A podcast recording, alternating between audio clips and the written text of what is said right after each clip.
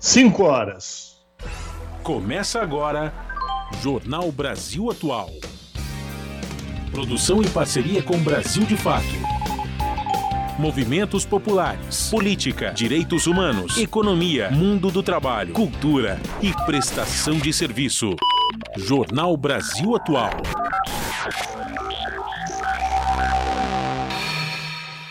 Olá, muito boa tarde. Hoje é quinta-feira, dia 31 de agosto, fechando mais um mês, hein, pessoal? Eu sou o Rafael Garcia, junto com Cosmo Silva, apresentando mais uma edição do jornal Brasil Atual.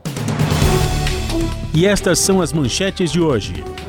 Ex-ministro do GSI, o general Gonçalves Dias, afirma à CPMI dos atos golpistas que o protocolo de ações para a defesa do Palácio do Planalto estava ativo no dia 6 de janeiro, mas não foi colocado em execução no dia 8. Plano Brasil Sem Fome é aprovado e terá três eixos de atuação. A ideia é tirar o país do mapa da fome e reduzir taxas de pobreza. E a ministra do Planejamento pede ao Congresso que aprove despesas condicionadas no orçamento de 2024. Simone Tebet afirma ainda que a meta de déficit zero para 2024 vai depender de receitas que estão em discussão. E o Supremo Tribunal Federal retomou o julgamento do marco temporal de terras indígenas hoje, com o voto de Cristiano Zanin. Ele voltou contra o marco temporal. Na sessão de ontem, André Mendonça adiantou seu posicionamento favorável ao marco temporal. Agora, o placar do julgamento está em três votos a dois contra o marco temporal. Plano Safra recorde esbarra em endividamento e falta de apoio técnico agricultor familiar.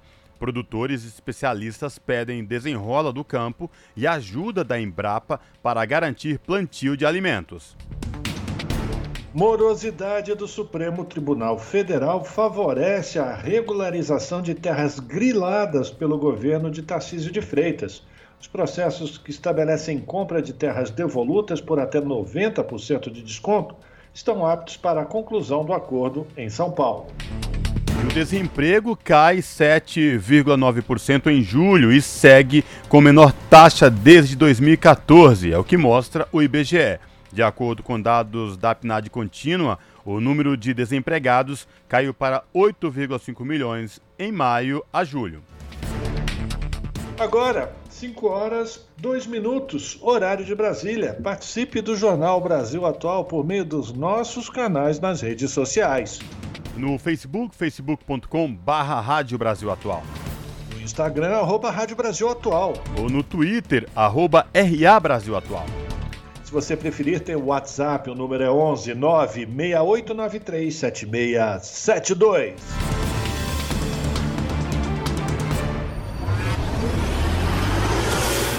Jornal Brasil Atual, uma parceria com Brasil de Fato. Na Rádio Brasil Atual, tempo e temperatura. Último dia do mês, a tarde desta quinta-feira aqui na capital paulista é de tempo limpo. Os termômetros marcam 23 graus neste momento. E a umidade relativa do ar está em 42%. Para hoje não tem previsão de chuva. O período da noite e madrugada será de tempo parcialmente nublado e a temperatura cai, fica na casa dos 12 graus. Em Santo André, São Bernardo do Campo e São Caetano do Sul, a tarde desta quinta-feira é de tempo pouco nublado. Neste momento, os termômetros marcam 21 graus, com umidade relativa do ar na casa dos 53%, sem chance de chuva para hoje. No período da noite e da madrugada, a temperatura fica na casa dos 12 graus, com tempo parcialmente nublado. A tarde desta quinta, na região de Mogi das Cruzes, é de tempo limpo. Neste momento, os termômetros marcam 22 graus sem previsão de chuva para hoje. No período da noite e da madrugada, a temperatura fica na casa dos 10 graus, com tempo parcialmente nublado. E em Sorocaba, a tarde desta quinta-feira é de tempo limpo, ensolarado. Os termômetros marcam 26 graus neste momento.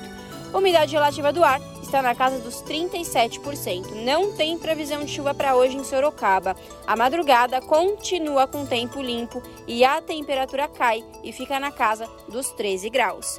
No finalzinho do jornal eu volto para falar como fica o tempo nesta sexta-feira. Na Rádio Brasil Atual, está na hora de dar o serviço.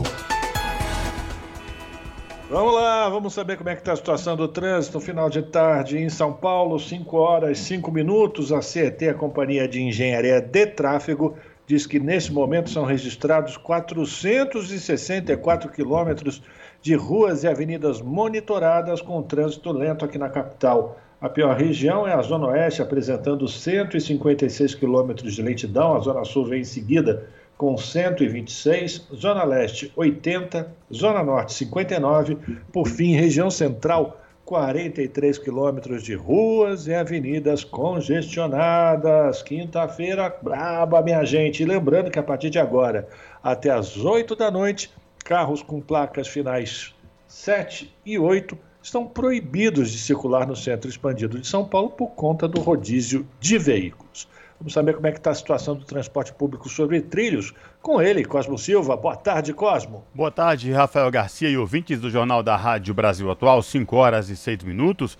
O metrô informa aqui, viu, que todas as linhas, neste momento, 5 horas e 6 minutos, na cidade de São Paulo, todas as linhas do metrô estão funcionando de forma tranquila, sem nenhum problema para os passageiros. Azul, verde, vermelho, amarela, lilás e pratas todas em situação de tranquilidade para quem pretende pegar o metrô agora, nesta tarde de quinta-feira. E esta mesma situação se repete nos trens da CPTM, que é a Companhia Paulista de Trens Metropolitanos, que atende a capital e região metropolitana, incluindo o ABC Paulista, todas as linhas da CPTM também aí com tranquilidade para os passageiros. Rafael Garcia, e a situação para quem pretende pegar as estradas agora rumo à Baixada Santista, utilizando a rodovia Anchieta ou rodovia dos imigrantes.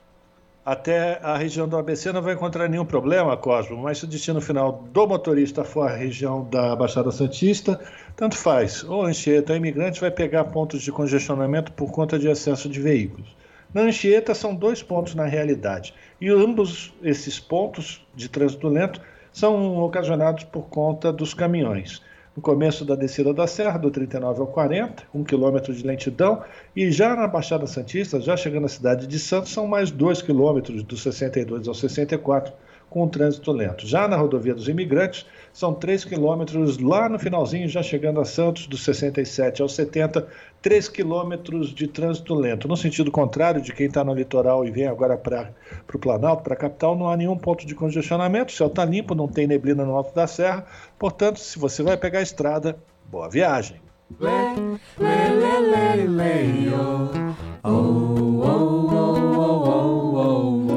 Rádio Brasil Atual.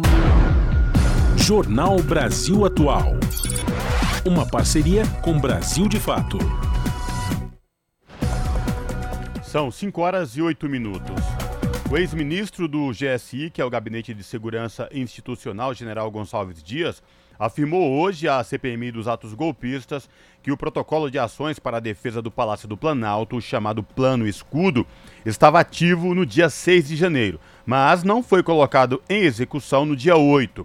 O Plano Escudo envolve diferentes órgãos de segurança, civis e militares, do Distrito Federal e da União. Segundo G. Dias, como o plano estava ativo, ele poderia ser colocado em operação em caso de ameaças aos prédios. A relatora da CPMI, a senadora Elisiane Gama, apresentou em seguida fotos da Praça dos Três Poderes momentos antes da invasão, mostrando que não havia qualquer bloqueio em frente ao Palácio do Planalto conforme previa o Plano Escudo.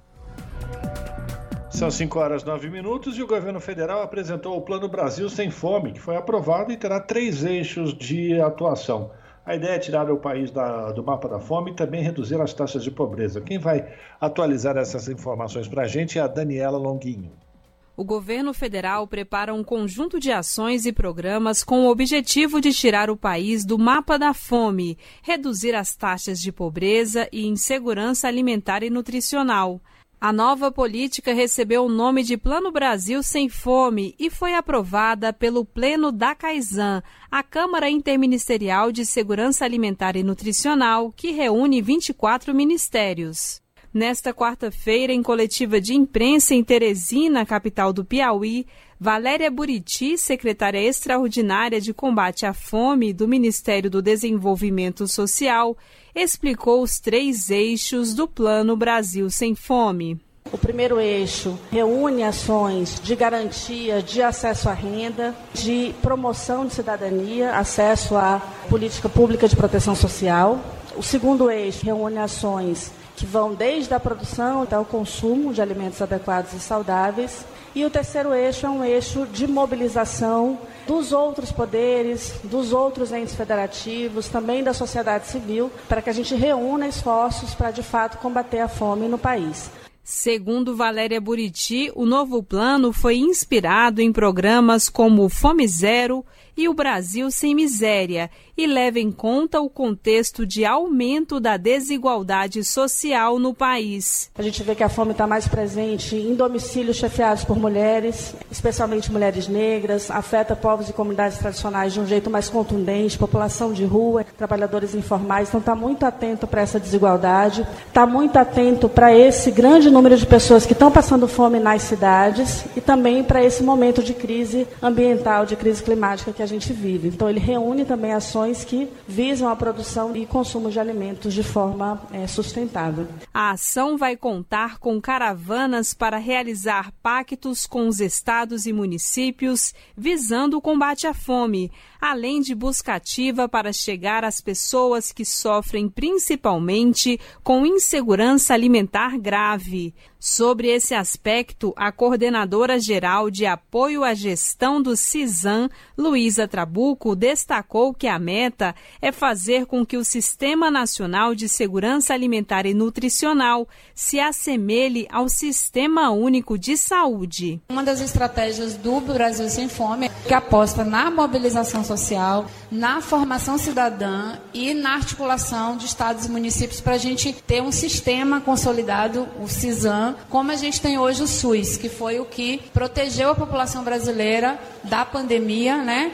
De acordo com dados do segundo inquérito nacional sobre insegurança alimentar no contexto da pandemia de Covid-19 no Brasil, a fome avançou no país em 2022 e atinge 33 milhões e 100 mil pessoas. A cerimônia de lançamento do Plano Brasil Sem Fome está prevista para esta quinta-feira em Teresina, Piauí, com a participação do presidente Lula.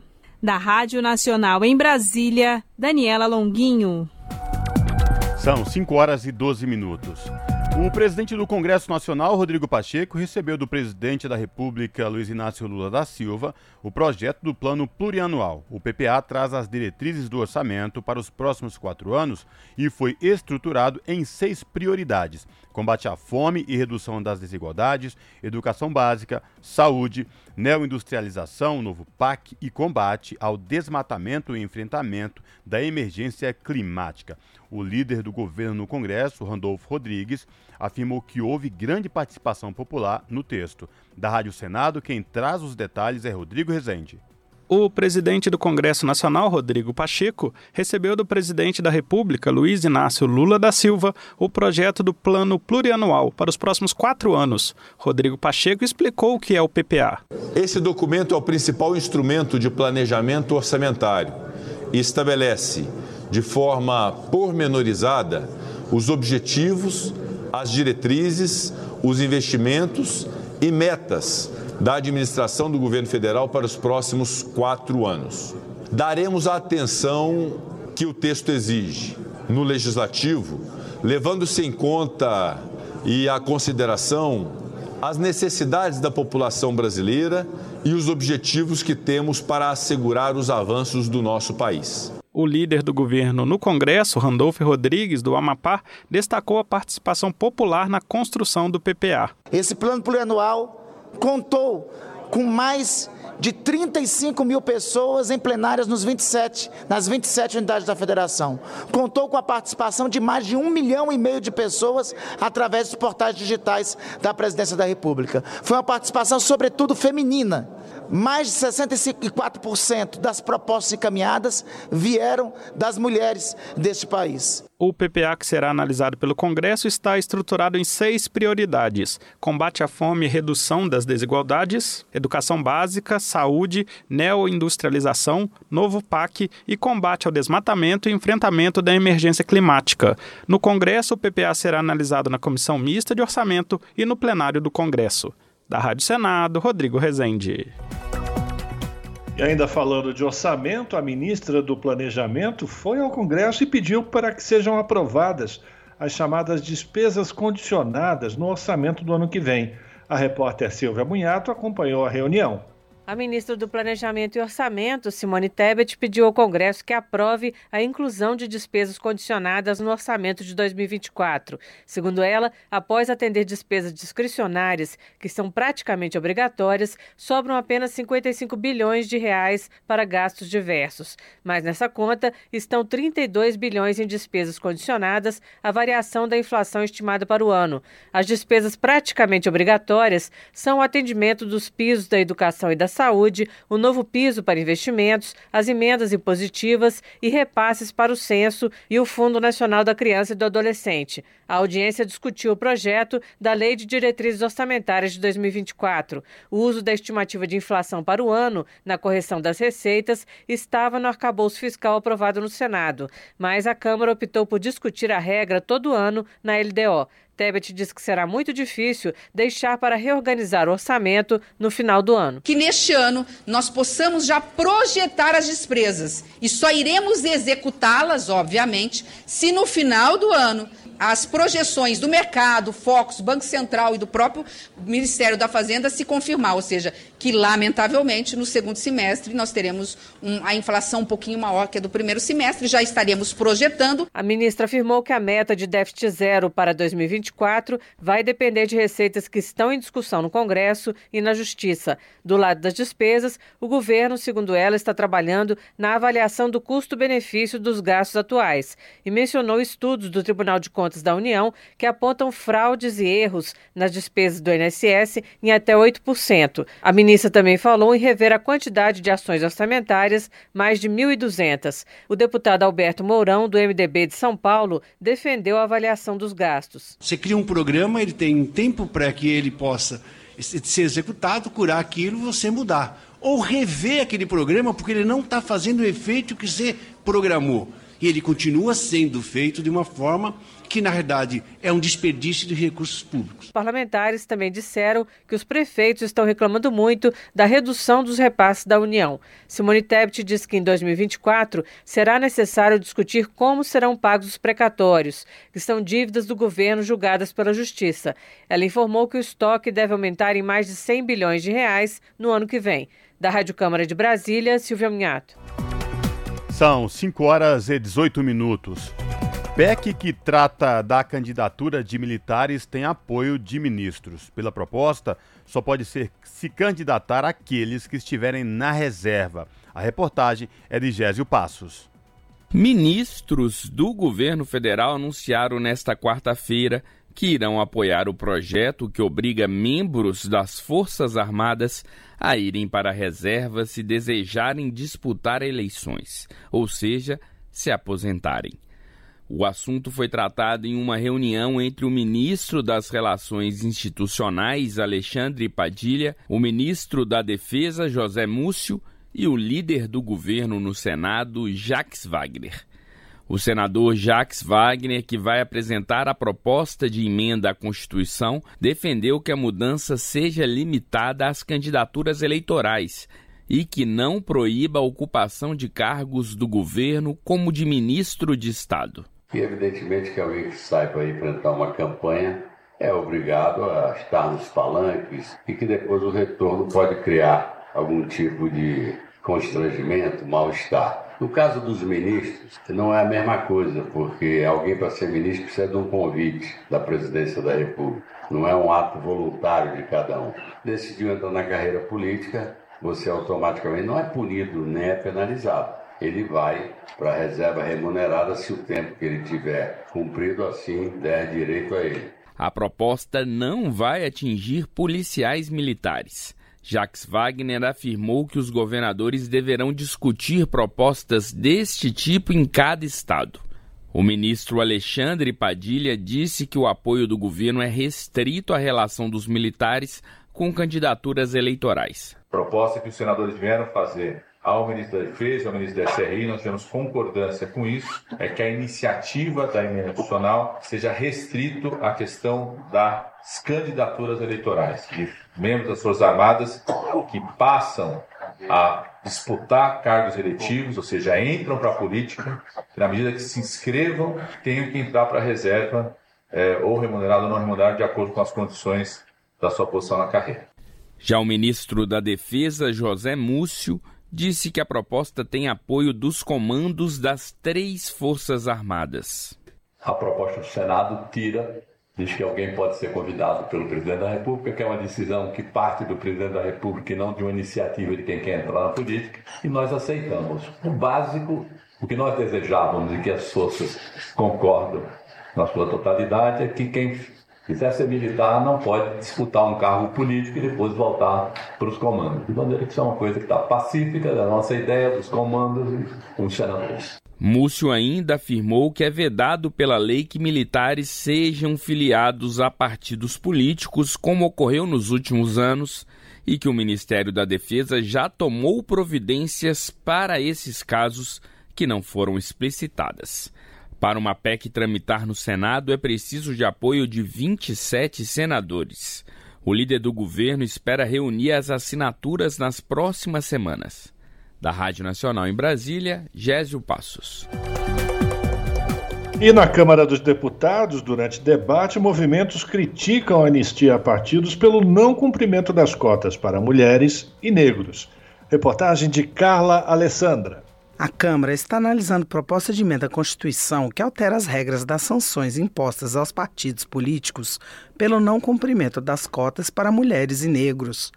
Duramente criticada pelos movimentos sociais ligados a mulheres e negros, a PEC está sendo defendida como forma de garantir a saúde econômica dos partidos políticos. O texto prevê que os valores recebidos pelos partidos não serão devolvidos, não haverá aplicação de multas e nem a suspensão do fundo partidário e do Fundo Especial de Financiamento de Campanha, no caso do descumprimento das cotas para negros e mulheres até as eleições de 2022. Ricardo Vitaporto, presidente da Comissão de Direito Eleitoral da OAB de São Paulo, afirmou que os três artigos da PEC vieram em boa hora para alívio dos partidos que estão sufocados por causa das prestações de contas. Segundo ele, não se trata de uma anistia, e sim de correção na legislação atual, já que a lei das eleições ainda prevê a suspensão do fundo partidário pela desaprovação de contas de campanha. O partido político que tem as suas contas de campanha desaprovadas por não cumprimento de cota, qual vai ser o resultado disso? Suspensão do fundo partidário partido pode ficar um ano sem o fundo partidário. O que, que ele vai acontecer com ele? Nessa preparação das eleições municipais, não vai investir na qualificação das mulheres, não vai reservar, guardar, economizar recurso para investir na campanha de mulheres e negros. Já a Procuradora Regional da República, Raquel Branquinho, diz que se trata sim de uma anistia e que a PEC não é de forma alguma o melhor caminho para resolver os problemas de prestação de contas por parte dos partidos. Para ela, a proposta representa um retrocesso nos poucos ganhos de mulheres e negros dentro da política. Essa anistia ela vai representar um grave problema para essas campanhas vindouras. Por quê? O desestímulo, a falta de estrutura dos partidos para financiar como devem ser financiadas essas campanhas e o recado que está se dando de que não é realmente importante para a vida institucional da nossa democracia a representatividade feminina e a representatividade de raça no parlamento. O representante da Transparência Internacional, Guilherme França, afirmou que a proposta deveria ser para aprimoramento da transparência no uso dos recursos públicos que compõem o fundo partidário e para diminuição nos gastos de eleições. Entendemos que essa PEC se trata de um dos maiores, uma das maiores ameaças de retrocesso para o sistema eleitoral e político brasileiro desde a redemocratização. Representa de uma só vez uma ameaça a três de seus princípios basilares: a promoção da diversidade, o aumento da representação de grupos marginalizados em espaços de poder, a integridade e responsabilidade dos partidos políticos e um modelo de financiamento político adequado para reduzir os riscos de corrupção, conflito de interesse e tráfico de influência. A representante do Instituto Marielle Franco, Brisa Lima, lembrou que essa é a quarta vez que o Congresso Nacional concede anistia aos partidos políticos, o que, segundo ela, só vai fazer com que se perpetue o financiamento da reserva de gênero, já reconhecido pelo Tribunal Superior Eleitoral. Brisa Lima ressaltou que um dos maiores impedimentos para a participação das mulheres na política é justamente a falta de recursos, o que é ainda mais grave no caso de mulheres negras, como aponta a pesquisa da FGV com base nas últimas eleições para a Câmara dos Deputados. As mulheres brancas candidatas receberam um percentual de recursos advindos dos partidos no, no valor de 18,1%, proporcional às candidaturas, que também é 18,1%. No entanto, candidatos negros continuaram a ser subfinanciados pelos partidos. Embora mulheres negras representassem 12,9% das candidaturas, receberam apenas 6,7% dos recursos. Então, também os homens negros receberam dos partidos recursos, 16,6%, desproporcionais em relação às suas candidaturas, que eram no número de 26%.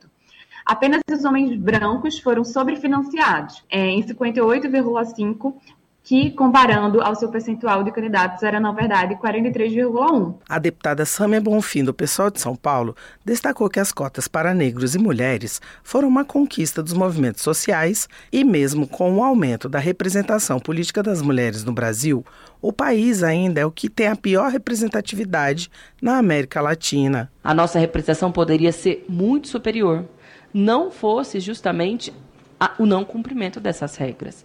E muitos partidos fazem isso de propósito, presidente, porque sabem que depois vão ser anistiados.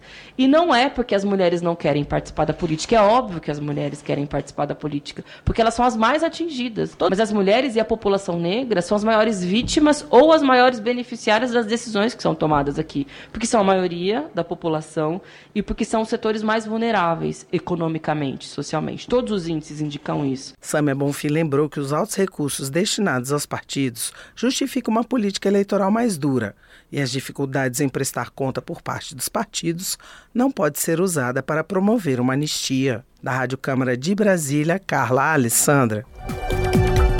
São 5 horas e 27 minutos. Guterres intensifica esforço para unir mundo antes de nova sessão da Assembleia Geral. O secretário-geral da ONU falou a jornalistas que participará de quatro encontros de cúpula na África, na Ásia e na América Latina, em busca de obter compromissos de líderes internacionais. Antônio Guterres também criticou golpes militares em várias partes do globo, especialmente os mais recentes na África. Da ONU News em Nova York, quem traz detalhes é Mônica Grayley. O secretário-geral da ONU, Antônio Guterres, vai realizar uma série de viagens internacionais antes do debate anual da Assembleia Geral, que reúne chefes de Estado e governo em Nova York. Guterres fez o anúncio numa conversa com jornalistas essa quinta-feira na sede das Nações Unidas. I will be traveling to the Africa Climate Summit in Kenya, to ASEAN UN Summit in Indonesia, the G20 Summit in India, and the summit of the G77 in China em Cuba. O líder da ONU contou que vai viajar à Cimeira do Clima Africano no Quênia para o encontro de cúpula da ASEAN, ONU, na Indonésia, a reunião do G20 na Índia e a Cimeira do G77 e da China em Cuba. Para Guterres, essa multiplicidade de reuniões de cúpula reflete a crescente multipolaridade do mundo. Segundo o secretário-geral, elas também provam a vitalidade da comunidade internacional, porque sem instituições multilaterais fortes, a multipolaridade pode ser um fator de escalada de tensões geoestratégicas com consequências trágicas. Ele afirma que é preciso reforçar e reformar a arquitetura multilateral para evitar uma fragmentação. Ao se reunir com jornalistas e correspondentes estrangeiros na ONU, Guterres enviou um recado sobre a série de golpes de Estado que tem ocorrido nos últimos meses pelo mundo, especialmente na África. Many countries face deep-seated governance challenges, but military governments are not the solution. O secretário-geral destaca que muitos países enfrentam desafios de governança profundamente enraizados, mas os governos militares não são a solução. Para ele, eles só agravam os problemas, não conseguem resolver nenhuma crise e podem piorar as coisas. A declaração foi feita após os golpes de Estado no Níger e no Gabão. Guterres voltou a pedir o retorno das instituições democráticas e o Estado de Direito. Sobre a realização do encontro de chefes de Estado e governo marcado para 19 de setembro na Assembleia Geral, ele também disse esperar o envolvimento dos líderes internacionais. Para Guterres, o diálogo e a diplomacia continuam a ser a única forma de encontrar abordagens conjuntas e soluções comuns para ameaças e desafios globais. Da ONU News em Nova York, Mônica Grayle. Você está ouvindo Jornal, Jornal Brasil, Brasil Atual.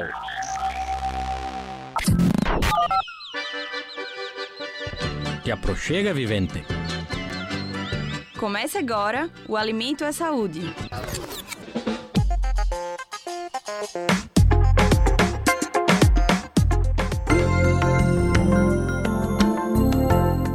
Em um grande freezer em meio à cozinha profissional da escola sorvete, é possível ver dezenas de sacos de bananas congeladas. A fruta é apenas uma dentre as tantas cultivadas de forma orgânica e utilizada no sorvete gelado do campo.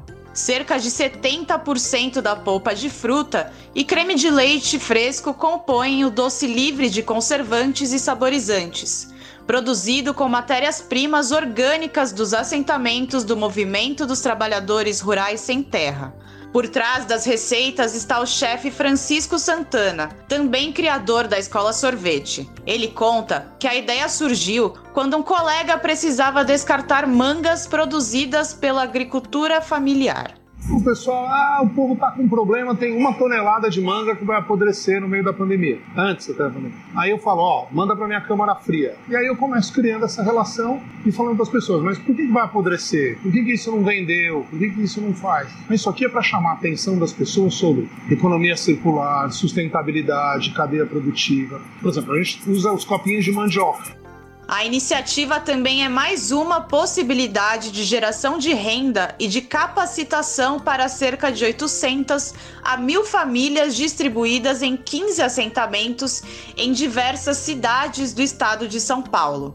Algumas regiões ainda têm um processamento mínimo de preparar a polpa e outras regionais já mandam a fruta in natura para a escola sorvete como explica Simone Thomas dos Santos, da direção estadual do MST em São Paulo. De maior volume, nós temos manga, nós temos abacate, é, abacaxi, acerola, uvaia e amora mas a gente tem projeção para vários outros sabores, né? Por exemplo, o morango orgânico, a laranja orgânica, que nós estamos num processo de construção de um projeto de produção dessas frutas para o fornecimento para a escola. A gente fornece outros produtos, por exemplo, a Coapar de Andradina, que é a nossa cooperativa de leite. Então, fornece é, o creme de leite, fornece o leite em pó, fornece o leite é, que já está em processamento de esterilização. Então a parceria é muito mais ampla do que só as frutas mesmo. O diálogo com a escola sorvete já passa de quatro anos, pois Francisco já adquiria produtos do MST. Além disso, a escola levava carrinhos de sorvete para as atividades do movimento. Com sabores variados, o lançamento da marca ocorreu na Quarta-feira Nacional da Reforma Agrária, ocorrida em maio deste ano na capital paulista. Francisco defende que o gelado é muito mais do que um sorvete. O gelado do campo é, uma, é um instrumento de luta, é uma bandeira para você dizer para as pessoas sobre alimentação, sobre comida. Não é só uma sorveteria. É um discurso, é uma, uma ferramenta de ação. Na contramão da indústria de ultraprocessados que domina boa parte do mercado de sorvetes, a ideia também é promover um debate sobre a regularização da produção no país. De acordo com Francisco, não há hoje uma obrigatoriedade do uso de frutas de verdade no processo de fabricação dos sorvetes no Brasil. O que as pessoas comem na rua hoje com o sorvete? Água, gordura vegetal composto lácteo, que é o soro, que usa na alimentação animal, muitas vezes. É um produto de baixa qualidade dentro do contexto do lácteo. O soro, amido e gordura vegetal de novo. Corante e saborizante em proporções que em nenhum lugar do mundo se usa. E o cara vende isso cancerígeno, produto de má qualidade, com excesso de ar, o que você quiser. Tem regra? Não. Simone complementa.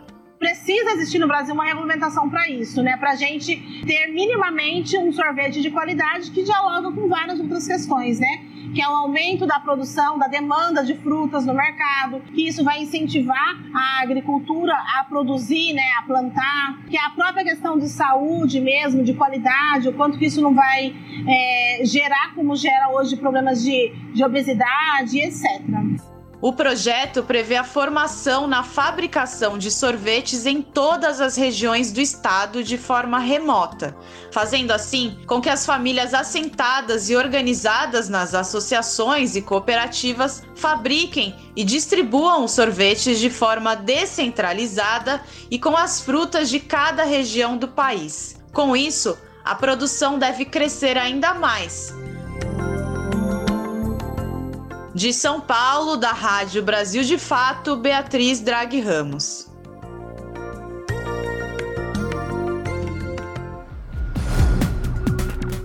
Agora são 5 horas 35 minutos. O ministro André Mendonça, do Supremo Tribunal Federal, retomou nesta quinta-feira a leitura do seu voto no julgamento sobre o marco temporal para a demarcação de terras indígenas. Lembrando que na sessão de ontem, o Mendonça já havia adiantado seu posicionamento favorável ao marco temporal, mas ele não havia terminado seu voto. Com ele, com o voto dele, o placar do julgamento ficou empatado em dois votos a dois. Anteriormente, os ministros Edson Fachin e Alexandre de Moraes tinham se manifestado contra o entendimento e Nunes Marques se manifestou a favor. No julgamento, os ministros discutem o chamado marco temporal, pela tese defendida por proprietários de terras, os indígenas somente teriam direito às áreas que estavam em sua posse no dia 5 de outubro de 1988, que é a data da promulgação da Constituição Federal, ou que estavam em disputa judicial nessa época. Os indígenas, evidentemente, são contra esse entendimento.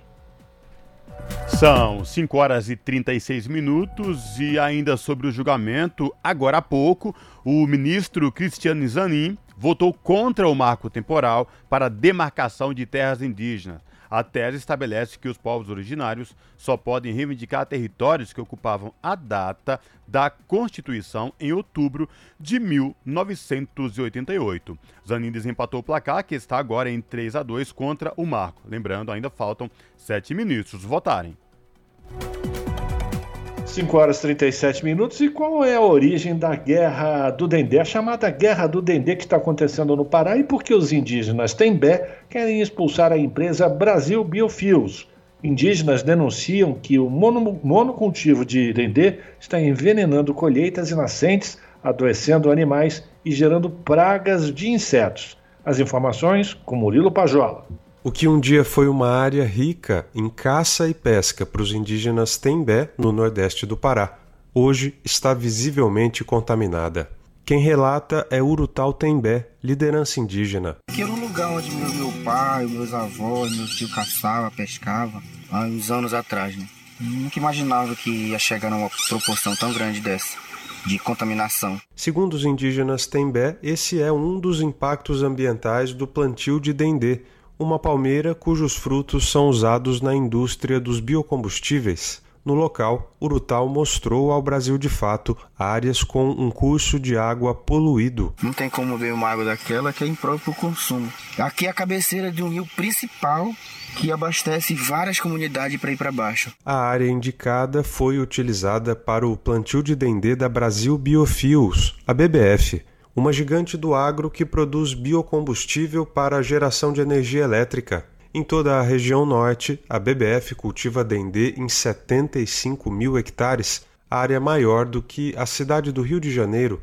Parte deste cultivo está no município de Tomé Açu, no Pará, onde lideranças indígenas Tembé denunciam ser vítimas do que eles chamam de massacre. Miriam Tembé é líder da comunidade Ixing, ela afirma que a aldeia dela está em uma parte do território indígena que ficou fora da área demarcada pela FUNAI na década de 1980. Territórios como esse são reivindicados pelos indígenas desde os anos 90, mas o processo de regularização nunca avançou. Essa área é uma área que foi né, tomada por fazendeiros, né, onde nossos antepassados aqui moravam. Depois de fazendeiro, passou para a BBF. A BBF plantou aqui, né, no ano de 2009, essa imensidão de dendê. Com os dendezais vieram os insetos. A palmeira atrai moscas e borboletas que se transformaram em pragas. O impacto mais grave para os indígenas é o da insegurança alimentar. Eles alegam que onde tem dendê, os alimentos plantados não crescem. O subproduto do cozimento do dendê na indústria, um líquido chamado tiborna, adoece animais de caça e contamina as fontes de água limpa. E os agrotóxicos contaminam as lavouras de mandioca usada para fazer farinha, a base da alimentação dos Tembé. A liderança indígena Deusalina Tembé compara períodos com e sem a interferência da empresa no local. Meu pai me criou na roça, trabalhando. E hoje em dia nós não pode mais trabalhar porque nós planta uma mandioca, nós planta, apodrece, apodrece tudo. E nós já fiquemos até desanimados de plantar por causa de veneno que jogo quando quando ele estava jogando por baixo, aí depois a gente começou a reclamar porque estava destruindo nossos garapé. Aí eles já começaram já vir de avião por cima, aonde pegava nas nossas plantas, morria as nossas plantas. Na comunidade Pitauã, Dona Deusa e sua filha Mainumi tentam reconstruir a vida. Há cerca de dois anos, a BBF interrompeu o cultivo de dendê, que ocorria praticamente dentro da aldeia onde elas vivem. Desde então, a infestação de insetos começou a diminuir, mas o solo contaminado ainda não permite o plantio de alimentos. De acordo com os indígenas, o plantio de dendê vai além dos territórios indígenas que aguardam demarcação. Eles afirmam que as palmeiras se aproximam do limite de um território homologado, sem respeitar a distância mínima prevista em lei. Os indígenas afirmam que a BBF não os consultou previamente sobre os impactos do plantio de dendê, um direito previsto na lei brasileira e em tratados internacionais. Por isso, decidiram reivindicar o fim das atividades da BBF na região. Os Tembé afirmam que os seguranças da empresa, que são também policiais militares, agem com truculência. Só em agosto deste ano, quatro indígenas foram baleados enquanto protestavam na frente da sede da BBF. Uma das vítimas, Cauã Tembé, de 18 anos, relata os episódios de violência, segundo ele, protagonizados pela segurança privada da BBF. Confira mais detalhes na versão online desta matéria no site brasildefato.com.br. O Brasil de Fato pediu respostas à BBF sobre cada uma das alegações feitas pelos indígenas na reportagem. A empresa disse que não procedem as acusações de despejo da tiborna na nascente do Igarapé Braço Grande e da utilização de agrotóxicos também afirmou que não procede a alegação de não ter concluído a instalação de poços artesianos acordada com os indígenas.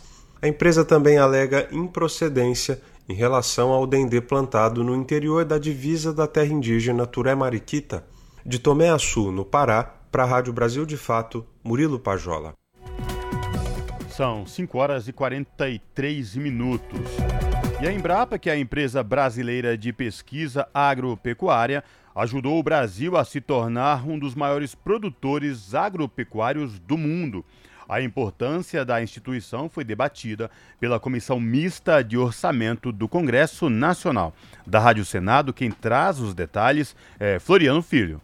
Criada em 1973, a Embrapa, empresa brasileira de pesquisa agropecuária, virou referência internacional na pesquisa e tecnologia para o agronegócio do Brasil.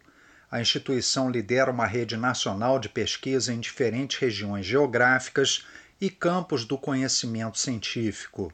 Sem a Embrapa, por exemplo, o Brasil não teria se tornado o maior produtor e exportador mundial de soja. Isto sem falar em várias outras produções vegetais e animais que formam a base do agronegócio brasileiro, principal responsável pelo superávit da balança comercial. O Cerrado, antes considerado inóspito, virou uma das maiores áreas produtoras do mundo na década de 70. Além da tropicalização da soja, outras culturas forrageiras foram adaptadas às condições do país, bem como o gado de corte e de leite. Essa verdadeira revolução no campo só foi possível por conta do trabalho conjunto com instituições estaduais de pesquisa e extensão, universidades e o setor produtivo. Eles apostaram em tecnologias nacionais ou adaptadas que transformaram o cenário brasileiro, acelerando a produtividade em bases sustentáveis. A Comissão Mista de Orçamento discutiu a importância da Embrapa para o desenvolvimento agropecuário nacional. O senador Isalci Lucas, do PSDB do Distrito Federal, que apresentou o requerimento para audiência e presidiu a reunião, explicou o principal motivo para o debate. Não se faz pesquisa, ciência, tecnologia e desenvolvimento se não tiver investimento. Por isso a gente tem que falar, falar um pouquinho, né, discurso, reduzir um pouquinho o discurso e falar mais com recurso, sobre recurso. E esse é o objetivo principal dessa audiência. A pesquisadora Silvia Maria Fonseca Masruá, primeira mulher a presidir a Embrapa, explicou o salto gigantesco dado pela empresa em poucas décadas. Nós aumentamos a nossa produção em produtividade, quer dizer, por hectare, em 580%. Quer dizer, isso graças à ciência e tecnologia, novas cultivares mais adaptadas ao nosso tipo de clima e solo, práticas mais sustentáveis. E isso foi aumentando cada vez mais a nossa capacidade de produção e, e nos tornou grandes produtores exportadores para o mundo todo. Representando o Ministério da Agricultura, Pedro Neto falou sobre o impacto que a Embrapa teve na economia brasileira. É importante a gente frisar como que a produção agrícola brasileira cresceu ao longo das últimas cinco décadas e o Brasil passou de, de um importador de alimentos para um principal player no, no contexto do agronegócio, pelo menos um dos principais, top 3 né, no mundo, de produção agrícola e de exportação de alimentos. Em 2022, o valor bruto da produção agropecuária brasileira fechou em quase 1 trilhão e 200 bilhões de reais. Foi o segundo maior valor nos 34 anos de medição desse indicador. Da Rádio Senado, Floriano Filho. São 5 horas e 46 minutos e o Plano Safra Records está esbarrando em endividamento e falta de apoio técnico para o agricultor familiar. Produtores e especialistas, especialistas estão pedindo o desenrola do campo e também pedem a ajuda da Embrapa para garantir o plantio de alimentos. Com reportagem de Vinícius Konchinski, a locução é de Talita Pires, do Brasil de Fato. O governo federal anunciou em junho um plano safra para a agricultura familiar com valores recordes. O programa vai destinar mais de 71 bilhões e meio de reais em crédito rural para o fomento ao trabalho de pequenos produtores durante a safra 2023-2024. Esse número representa 34% a mais do que na safra anterior. Para agricultores e economistas, no entanto, todo esse investimento pode ter efeito limitado. Isso porque, segundo eles, hoje o Plano Safra para a agricultura familiar esbarra em dois problemas. Um é o endividamento dos pequenos produtores, e o outro é a falta de apoio técnico para que o crédito subsidiado pelo governo seja efetivamente convertido em produção. Carolina Bueno, economista e pesquisadora interessada em agricultura familiar, lembra que os últimos anos foram especialmente difíceis para os pequenos agricultores. Os agricultores é, familiares nos últimos anos, né, por conta de políticas anteriores, principalmente no, no governo Bolsonaro, se endividaram bastante com, com relação também à produção da agricultura familiar, eles tiveram muitas perdas por conta da crise climática, secas, redução né, dos regimes de chuvas, Diego Moreira, da Coordenação Nacional do Setor de Produção do Movimento dos Trabalhadores Rurais Sem Terra, confirma a situação. Segundo ele, metade dos agricultores familiares do país tem alguma dívida em atraso e, portanto, tem restrições para tomar novos empréstimos. No caso dos assentados, esse percentual chega a 70%. Moreira pede uma ação do governo em busca de solução para essas dívidas para que o crédito do Plano Safra chegue a quem precisa. Nós precisamos de imediato desencadear no campo brasileiro que nós estamos chamando de desenrola Brasil no campo. Nós precisamos que as famílias assentadas da reforma agrária, as famílias da agricultura familiar, possam acessar esse Desenrola Brasil para que de fato eles possam ter novamente condições de acessar o Pronaf, acessar o Pronaf Mais Alimento, acessar as diversas formas, as diversas modalidades de, de fomento, custeio, investimento através dos bancos, porque por mais bonito que seja o, o plano safra, se essas famílias não tiverem com seus com seus CPFs aptos para acessar esse recurso, não irão acessar. O Brasil de Fato abordou o tema com a secretária Patrícia Vasconcelos Lima, da área de Agricultura Familiar e Agroecologia do Ministério do Desenvolvimento Agrário. Ela disse que o governo está ciente do problema do endividamento dos pequenos agricultores e está agindo para garantir que eles consigam tomar os empréstimos.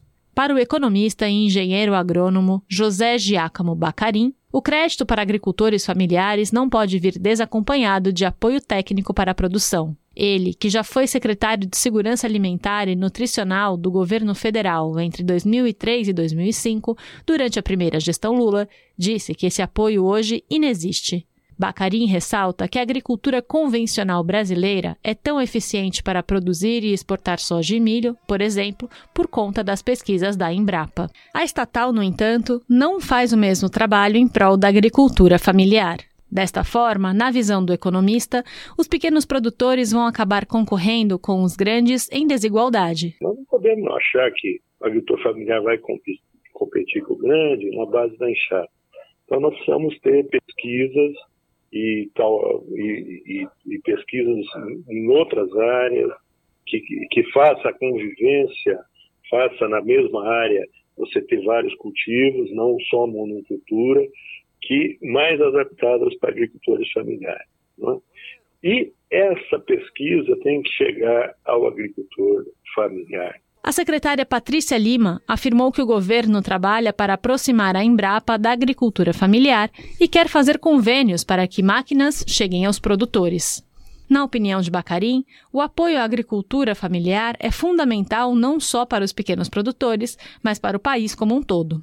Isso porque, ao contrário do que muita gente imagina, o segmento é o grande responsável pela produção dos alimentos que chegam às mesas dos brasileiros. Na, na criação de aves, de suíno e na produção de leite, em torno da metade, é, o plantel né, da, uhum. das, das agriculturas de leite, das aves, dos suínos, o plantel está na mão do, dos agricultores familiares. Mandioca, feijão é acima de 50%. E hortaliças é predominante a agricultura familiar. O professor Vitor Hugo Miro Couto Silva, do Departamento de Economia Agrícola da Universidade Federal do Ceará, compartilha da mesma opinião. Segundo ele, sem apoio governamental, agricultores familiares poderiam até abandonar a produção. E isso teria um efeito nocivo no custo da alimentação do país, que tenderia a subir. Em economia básica, a gente aprende que se uma determinada atividade ela não dá um retorno suficiente que incentive produtores a se manterem produzindo né, determinado produto, isso serve para qualquer produto. Né? Aqueles produtores simplesmente deixam o mercado e você passa a ter uma oferta mais limitada. Quando a gente pensa no setor agropecuário, a gente está produzindo alimentos e está produzindo insumos para a indústria. Né? Então é um setor que é extremamente estratégico. Imagina você ter uma redução de produção de arroz, de feijão, de carne. Isso vai ter um custo muito grande para a sociedade como um todo. Né? A produção de alimentos. A pesquisadora Carolina Bueno, que você ouviu no começo da reportagem, reforça que os efeitos da agricultura familiar sobre a economia vão além dos preços de alimentos. Primeiro, gera emprego em áreas do interior do país e dinamiza a economia desses locais. Além disso, o setor contribui com uma nutrição saudável, já que fornece alimentos naturais e de regiões próximas, reduzindo o uso de combustíveis fósseis para transporte, ou seja, são mais sustentáveis. Ainda de acordo com ela, a agricultura familiar precisa ser fortalecida no contexto de mudanças climáticas. De São Paulo, da Rádio Brasil de Fato, com reportagem de Vinícius Konchinski, locução Talita Pires. São 5 horas e 53 minutos. E morosidade do Supremo Tribunal Federal favorece a regularização de terras griladas pelo governo Tarcísio de Freitas. Processos que estabelecem compra de terras devolutas por até 90% de desconto estão aptos para a conclusão do acordo em São Paulo. Com reportagem de Igor Carvalho, a locução é de Douglas Matos, do Brasil de Fato.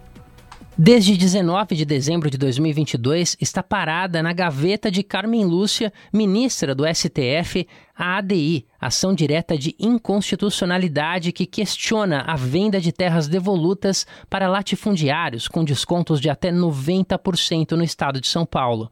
A ação foi protocolada pela bancada do PT na Assembleia Legislativa. Apesar de vedada pela Constituição, o comércio das terras devolutas, que são áreas públicas que nunca tiveram dono e que devem ser destinadas à reforma agrária, é possível desde a aprovação pela LESP de uma lei de 29 de junho de 2022.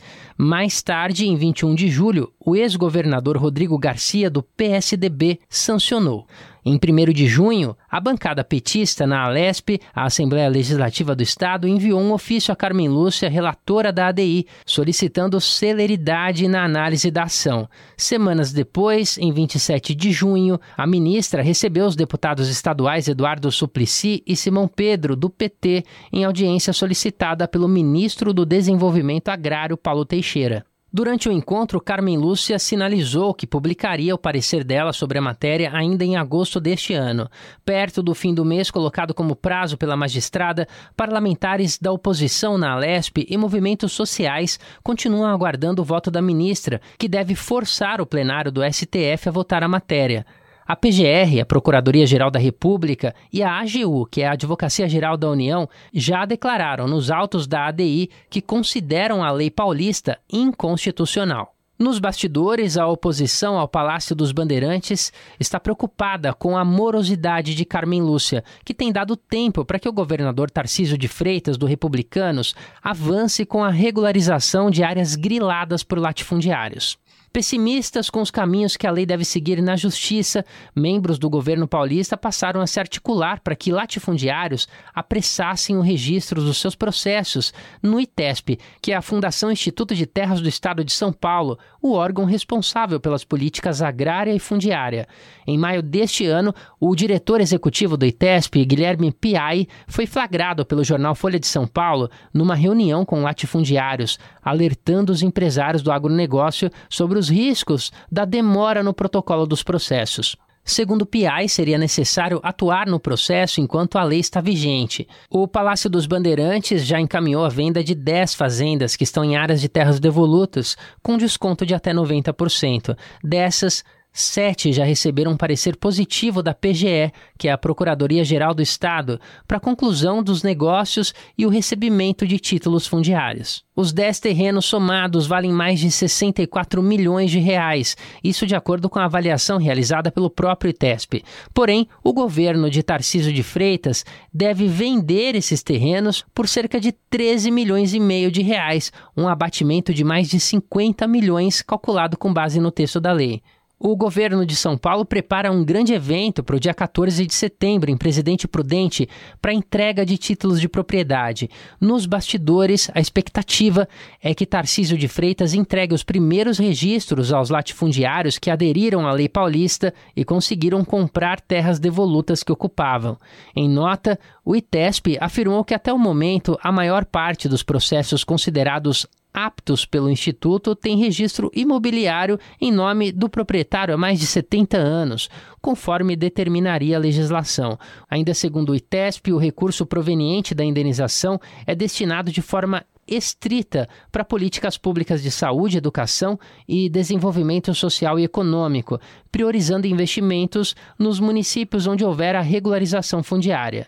O STF, o Supremo Tribunal Federal, informou que não há previsão para que a ADI, a ação direta de inconstitucionalidade do PT, seja analisada pelo plenário da Corte. De São Paulo, da Rádio Brasil de Fato, com reportagem de Igor Carvalho. Locução: Douglas Matos. São 5 horas e 58 minutos.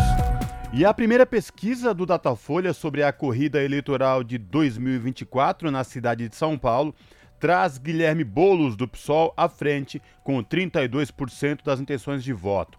O atual prefeito Ricardo Nunes, do MDB, marca 24%, sendo seguido no terceiro lugar por Tabata Amaral, do PSB, com 11%, e Kim Kataguiri, do União Brasil, com 8 pontos percentuais. Entre nomes já colocados para a disputa, fica em quinto o ex-deputado Vinícius Ponte, do Novo, com 2%. dizem votar branco ou nulo, 18%, e o número alto é anormal do que os 13 do primeiro turno, e 5% não souberam indicar seu nome preferido. O Datafolha ouviu 1.092 eleitores na capital paulista na terça, dia 29, e na quarta, dia 30. A margem de erro do levantamento é de 3 pontos percentuais para mais ou para menos. Já na pesquisa espontânea, na qual o eleitor é instado a citar o nome de sua preferência sem ter a lista dos eventuais postulantes, Bolos tem 8% dos, das intenções, Ricardo Nunes vem na sequência com 4% e Kim Kataguiri com 1%.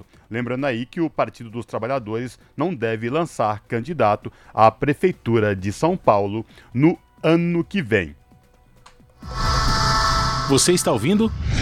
Jornal Brasil Atual. Uma parceria com Brasil de Fato. Pontualmente, 18 horas. Rádio Brasil Atual. Para sugestões e comentários, entre em contato conosco por e-mail redação@jornalbrasilatual.com.br ou WhatsApp DDD 11 96893 7672. Acompanhe a nossa programação também pelo site redebrasilatual.com.br.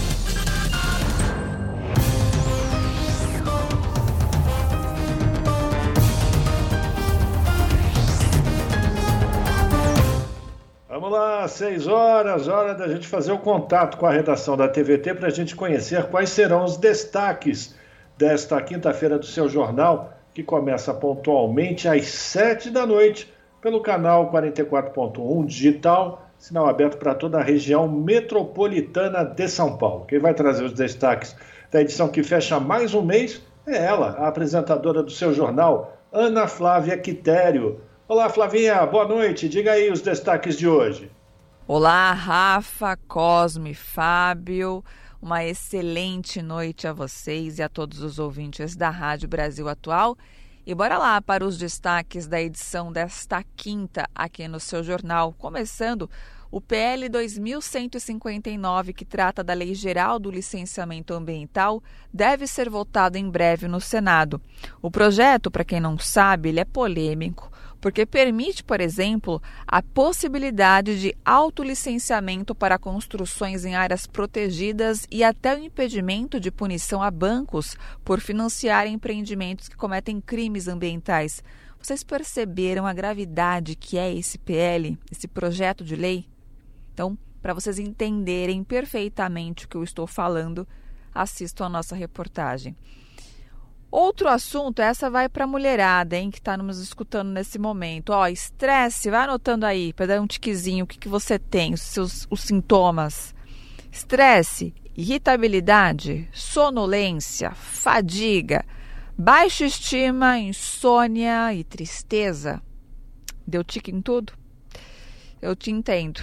Esses são alguns dos sintomas relatados pelas mulheres brasileiras no levantamento esgotadas, o empobrecimento, a sobrecarga de cuidado e o sofrimento psíquico das mulheres, realizado pela ONG Think Olga.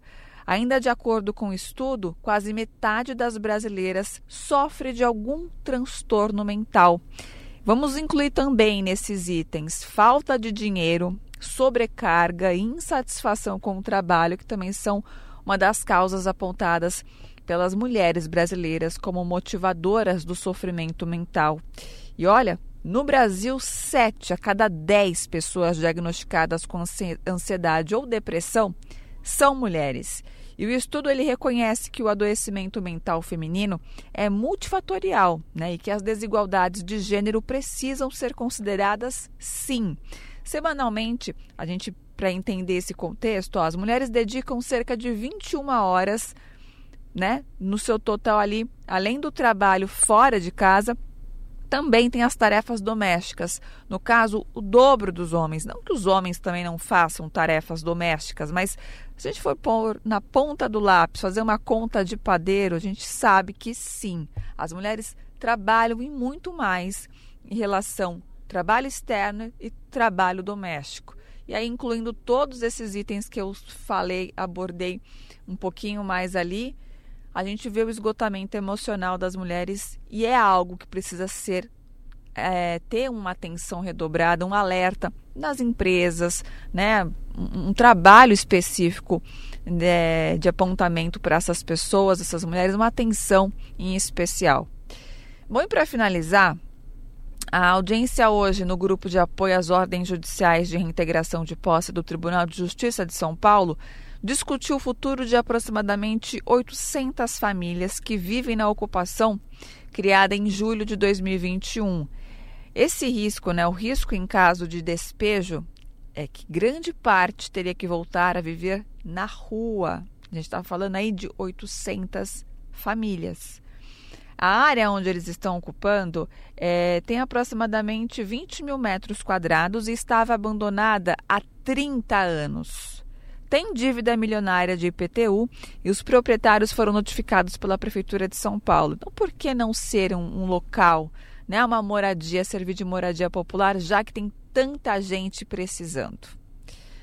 Então, nessa reportagem vocês vão saber um pouco mais sobre essas pessoas. Fomos até o local, conversamos né, com os moradores, que, claro, estão apreensivos a cada momento, né? É muito decisivo para essas pessoas, para essas famílias. Imagine voltar para as ruas. Inclusive, é um dos entrevistados citou um problema que eu acho que acontece com grande parte das pessoas que foram viver na rua, né, em situação de rua, que é a questão da pandemia. Saíram do trabalho, pararam de trabalhar, não tiveram mais dinheiro, né, um meio de sustento para poder arcar com o aluguel, por exemplo, e se viram obrigados então a viver na rua. Ninguém vive na rua porque quer, né?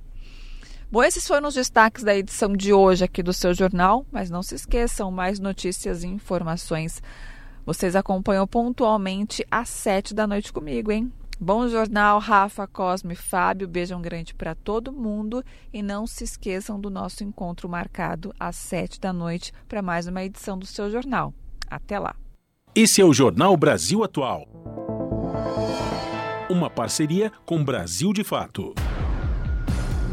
São 6 horas e 6 minutos. O desemprego no país teve uma leve queda no trimestre encerrado em julho de 2023. A taxa ficou em 7,9% em relação ao trimestre anterior, que foi de fevereiro a abril do mesmo período, quando ficou em 8,5%. É a menor taxa para o trimestre encerrado em julho desde 2014, quando a taxa foi de 7 pontos percentuais. A reportagem é de Cristianes Ribeiro. No mesmo período de 2022, entre maio, junho e julho, a taxa de desocupação ficou em 9,1%. Os dados são da PNAD contínua, a pesquisa nacional por amostra de domicílios contínua, divulgada nesta quinta-feira pelo IBGE. De acordo com a coordenadora da pesquisa, Adriana Berengui, esse recuo no trimestre encerrado em julho ocorreu principalmente pela expansão do número de pessoas trabalhando, já que a população desocupada ficou em 8 milhões e 500 mil pessoas, uma queda de 6,3% em relação ao trimestre anterior e de menos 3,8% se comparado ao mesmo período de 2022. Na comparação trimestral, o número de pessoas ocupadas voltou a crescer após dois trimestres em queda, chegando a 99 milhões e 300 mil pessoas, um aumento de 1,3% em relação ao período de fevereiro a abril, com 1 milhão e 300 mil pessoas a mais. Nesta mesma comparação, o aumento da ocupação foi puxado pelos grupos de administração pública, defesa, seguridade social, educação, saúde humana e serviços sociais, informação, comunicação e atividades financeiras, imobiliárias, profissionais e administrativas. Adriana Berengui destaca ainda a alta em serviços domésticos, que cresceu 3,1% no trimestre, representando um aumento de 178 mil pessoas. Da Rádio Nacional no Rio de Janeiro, Cristiane Ribeiro. São 6 horas, 8 minutos. A Receita Federal está pagando o quarto lote de restituição do imposto de renda Mais de 6 milhões e 100 mil contribuintes foram contemplados e recebem no total 7 bilhões e 500 milhões de reais. O crédito é via conta bancária ou Pix. Quem não estiver na lista tem ainda uma última oportunidade no dia 29 de setembro para receber a restituição no quinto e último lote. Caso o nome não apareça, significa que caiu na malha fina e vai ter que acertar as contas com o leão. Nesse caso, a pessoa pode ter cometido algum erro no preenchimento ou deixou de informar alguma coisa na declaração que precisa ser corrigida. Para informações sobre a restituição, o contribuinte deve acessar a página gov.br barra Receita Federal, clicar em, clicar em Meu Imposto de Renda e, em seguida, consultar a restituição. É preciso informar o número do CPF, data de nascimento e o ano em que a declaração de renda foi entregue. São 6 horas e 9 minutos. Projeto aprovado pela Comissão de Direitos Humanos altera a lei complementar do Fundo Penitenciário Nacional para destinar seus recursos para o desenvolvimento de ações de combate ao preconceito e à discriminação motivados por orientação sexual e identidade de gênero. A proposta do senador Fabiano Contarato, do PT do Espírito Santo, foi aprovada e será analisada agora pela Comissão de Segurança Pública antes de ser enviada ao plenário. Da Rádio Senado, quem traz os detalhes é Janaína Araújo. A Comissão de Direitos Humanos do Senado aprovou o projeto de lei complementar para criar mecanismos de proteção à população LGBTQIA, encarcerada. A proposta foi apresentada pelo senador Fabiano Contarato, do PT do Espírito Santo, e prevê que recursos do Fundo Penitenciário Nacional sejam usados na construção de estabelecimentos prisionais específicos ou adaptação de celas, alas ou galerias para o recolhimento de pessoas LGBTQIA.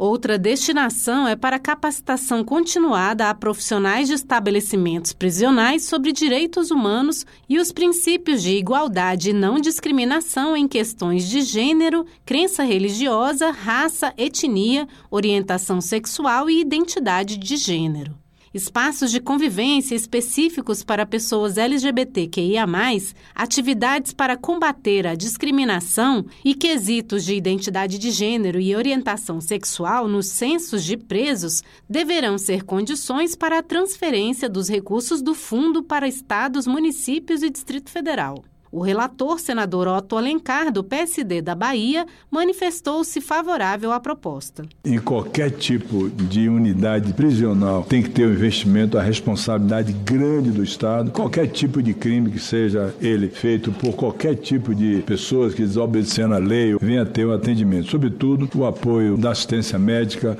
assistência psicológica, a iniciativa de humanizar os presídios é um dever do Estado brasileiro, não estando cumprido há muito tempo. É uma situação realmente dolorosa para quem conhece essas dificuldades de todos os estabelecimentos prisionais, com algumas exceções, o sofrimento, praticamente uma tragédia que se abate sobre as pessoas que são discriminadas. O projeto de lei segue para votação na Comissão de Segurança Pública. Da Rádio Senado, Janaína Araújo. Agora são 6 horas 12 minutos. E o ministro de Direitos Humanos, apresentou ações para pessoas com deficiência no debate que aconteceu na Câmara dos Deputados e a repórter Maria Neves acompanhou esse encontro e traz as informações. Ao apresentar as ações para pessoas com deficiência do Ministério dos Direitos Humanos e da Cidadania na Câmara dos Deputados, o ministro Silvio Almeida afirmou que as políticas para esse grupo são uma prioridade do governo.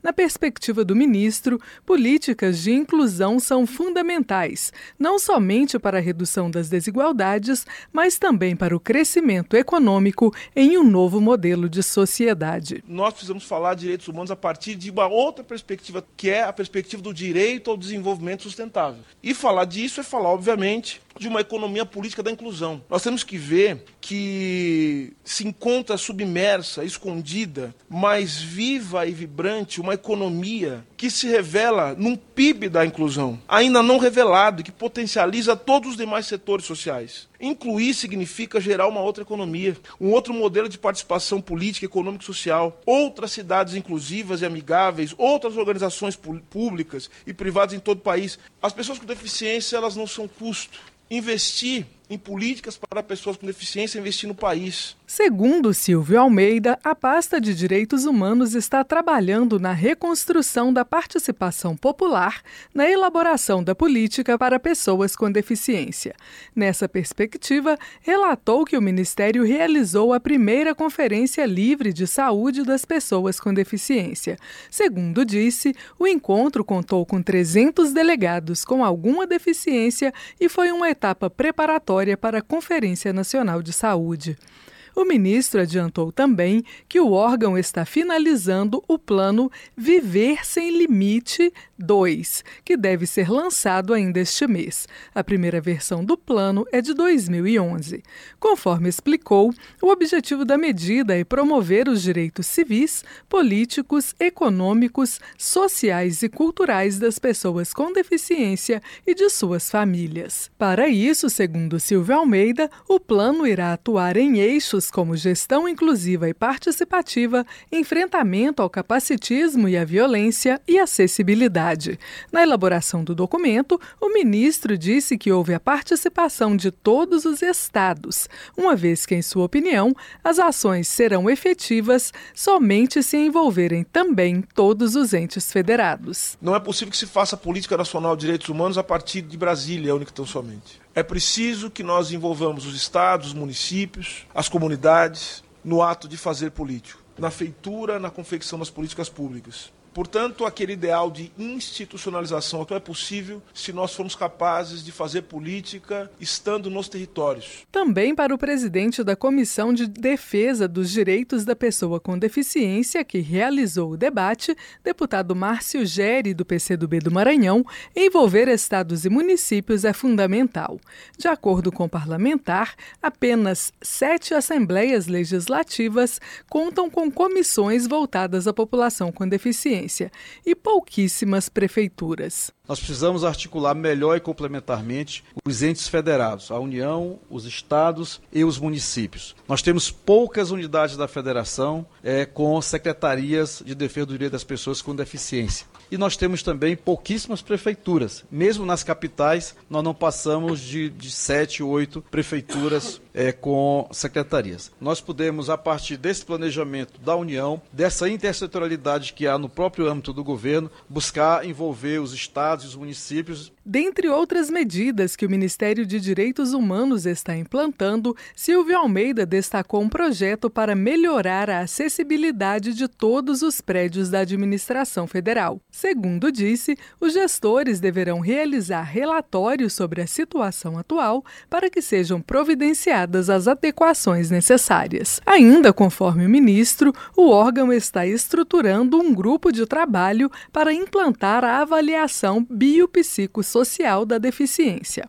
Como destacou a autora do pedido para a realização da audiência pública, deputada Rosângela Moro, do União de São Paulo, a avaliação é uma exigência para que a pessoa com deficiência tenha acesso a 34 políticas públicas. Rosângela Moro lembrou que hoje o Brasil conta com 18 milhões e 600 mil pessoas com algum tipo de deficiência, com condições econômicas e culturais piores que o restante da população.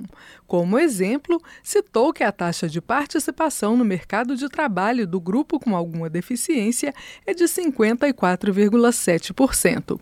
Já na população em geral, a taxa de ocupação seria de 84,2%. Da Rádio Câmara de Brasília, Maria Neves. Repórter SUS: O que acontece no seu sistema único de saúde? Embora seja o país com a maior biodiversidade do mundo e tenha em seu território cerca de 20% das espécies do planeta, o Brasil ainda investe pouco na aplicação desse patrimônio nas ciências da saúde. Para tentar mudar esse cenário, a Fiocruz, Fundação Oswaldo Cruz, propôs ao Ministério da Saúde uma revisão da PNPMF, a Política Nacional de Plantas Medicinais e Fitoterápicos. Representantes da sociedade civil, do poder público e da ciência se reuniram em torno do assunto por três dias no mês de maio.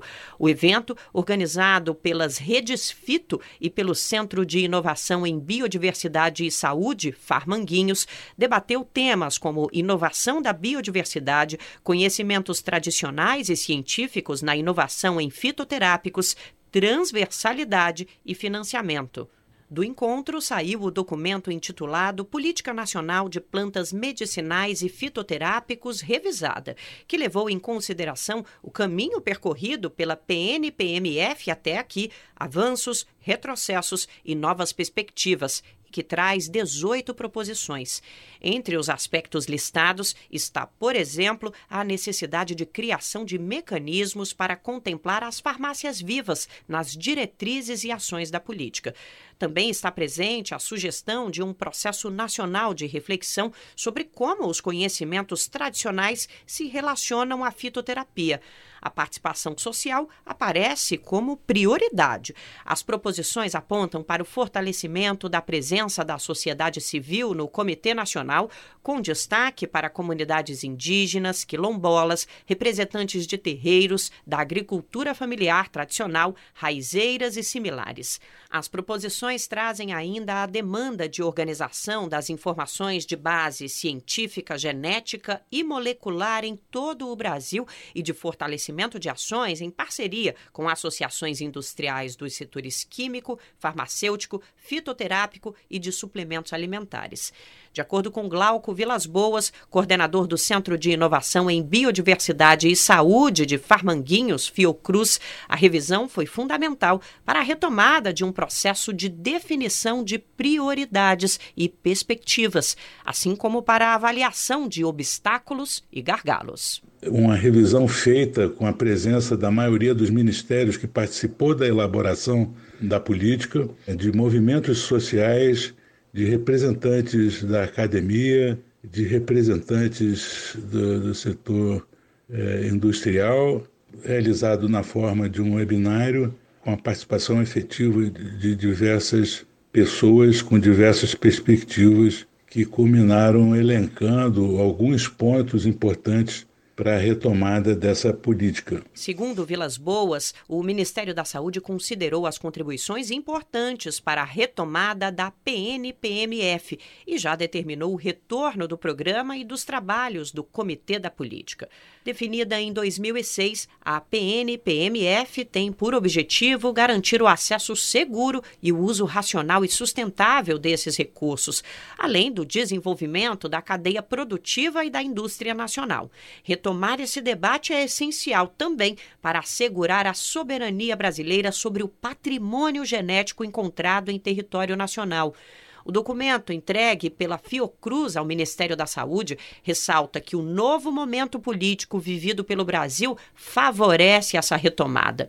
Glauco Vilas Boas afirma que a revisão de pontos e mecanismos tem como objetivo estabelecer novas formas de desenvolvimento de tecnologias, fortalecimento das cadeias, arranjos produtivos e uso sustentável da biodiversidade brasileira. A incorporação de, de algumas das sugestões na prática da, da, da, política, evidentemente que se espera e aumente muito a compreensão e a possibilidade do desenvolvimento de medicamentos para ampliar esse número a partir do conhecimento tradicional, a partir de diversas outras informações. Então, seria para dar um exemplo, assim, você sair da ordem das dezenas para ir para a ordem de centenas de novos medicamentos a partir desses procedimentos. O desenvolvimento desse campo para a fabricação de medicamentos movimenta bilhões de dólares a cada ano. Há duas décadas, quase metade dos medicamentos produzidos no mundo já vinham de fontes naturais. 25% deles tinham origem nas plantas, realidade que só cresceu desde o início do século. Os dados estão compilados em artigo publicado em 2003 no periódico Ciência e Cultura da Sociedade Brasileira para o Progresso da Ciência, assinado pelo biólogo brasileiro João Batista Calisto. De acordo com o texto, abre aspas, a terapêutica moderna, composta por medicamentos com ações específicas sobre receptores, enzimas e canais iônicos, não teria sido possível sem a contribuição dos produtos naturais, notadamente das plantas superiores, das toxinas animais e dos micro-organismos. De São Paulo, da Rádio Brasil de Fato, Nara Lacerda. São 6 horas e 23 minutos. Entidades que defendem consumidor pedem regulação para reajustes de planos de saúde coletivos. O assunto foi debatido na Câmara e o repórter Cláudio Ferreira acompanhou. A falta de regulação para o cálculo dos reajustes dos planos de saúde coletivos, que prestam serviços a 80% dos usuários, é o principal desafio do setor, segundo entidades de defesa do consumidor. Junto com os representantes das operadoras e do governo federal, elas participaram de audiência pública da Comissão de Defesa do Consumidor da Câmara. A audiência foi feita a partir de denúncias recebidas pela comissão questionando o reajuste de 9,63% autorizado para os planos individuais a partir de maio deste ano e válido até 2024. O deputado Márcio Marinho, do Republicanos da Bahia, classificou o aumento como abusivo, salientando que muitas vezes o consumidor deixa de comprar comida e roupa para pagar as mensalidades e depois não tem o retorno que deseja. O nosso objetivo sempre é fazer a mediação entre os consumidores e os empresários. O nosso objetivo não é destruir imagem de empresa, de pessoas, pelo contrário. O nosso objetivo é ser um braço apoiador daquele que nessa relação de consumo se torna hipossuficiente. Às vezes não tem uma voz para defendê-lo em relação aos seus direitos junto às empresas, os fabricantes. Em relação aos planos coletivos, os reajustes por lei são definidos a partir de livre negociação entre as operadoras e os usuários. Órgãos de defesa do consumidor reclamam que não há poder de barganha nessa negociação e que falta também transparência nas explicações sobre a base de cálculo dos aumentos.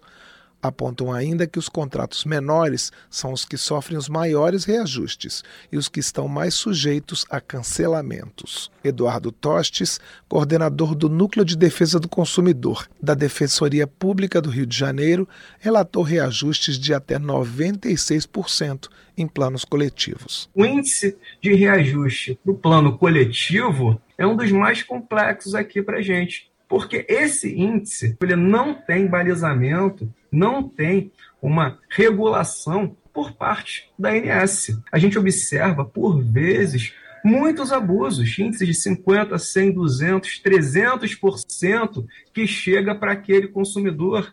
Em regra, aquele consumidor mais idoso, a senhora, pessoas que estão já com uma dificuldade financeira que ainda lutam para manter o seu plano de saúde, mas fica inviável. Os representantes das operadoras fizeram a radiografia do setor, que, segundo eles, representa 2,7% do produto interno bruto, gera 4,8 milhões de empregos e atende 50,8 milhões de pessoas nos planos médicos e 31 milhões nos planos odontológicos, somando 920 operadoras. Eles apontam a crise, mostrando que as despesas assistenciais respondem por 89% das receitas dos planos de saúde e que os custos da saúde são bem maiores do que a inflação. Marcos Paulo Novaes, superintendente executivo da Associação Brasileira de Planos de Saúde, argumenta que nos últimos cinco anos, 141 operadoras saíram do mercado e que o setor terá, em 2023, um déficit operacional pelo terceiro ano seguido. De cada 100 beneficiários de plano,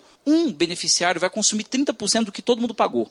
De cada 100 beneficiários do plano, 9 deles vão consumir mais de 60% do que todo mundo pagou. O que, que significa isso na prática? Os outros 91, eles só veem o reajuste, só veem a mensalidade, mas eles não veem quem está sendo tratado, quem consumiu a maior parte do recurso. São pessoas que estão em um momento bem mais debilitadas. Para Daniela Rodrigues, representante da Agência Nacional de Saúde Suplementar, ANS, as fragilidades do setor são decorrência de fatores como a crise econômica, a falta de empregos e o envelhecimento da população. Segundo ela, a agência admite que é preciso aprimorar o sistema, principalmente em relação às regras para os reajustes dos planos coletivos. Durante a audiência pública, foi lembrado que não há mais oferta de planos individuais no mercado e houve a sugestão de que a Câmara legisle sobre o tema para amparar os usuários. Da Rádio Câmara de Brasília, Cláudio Ferreira.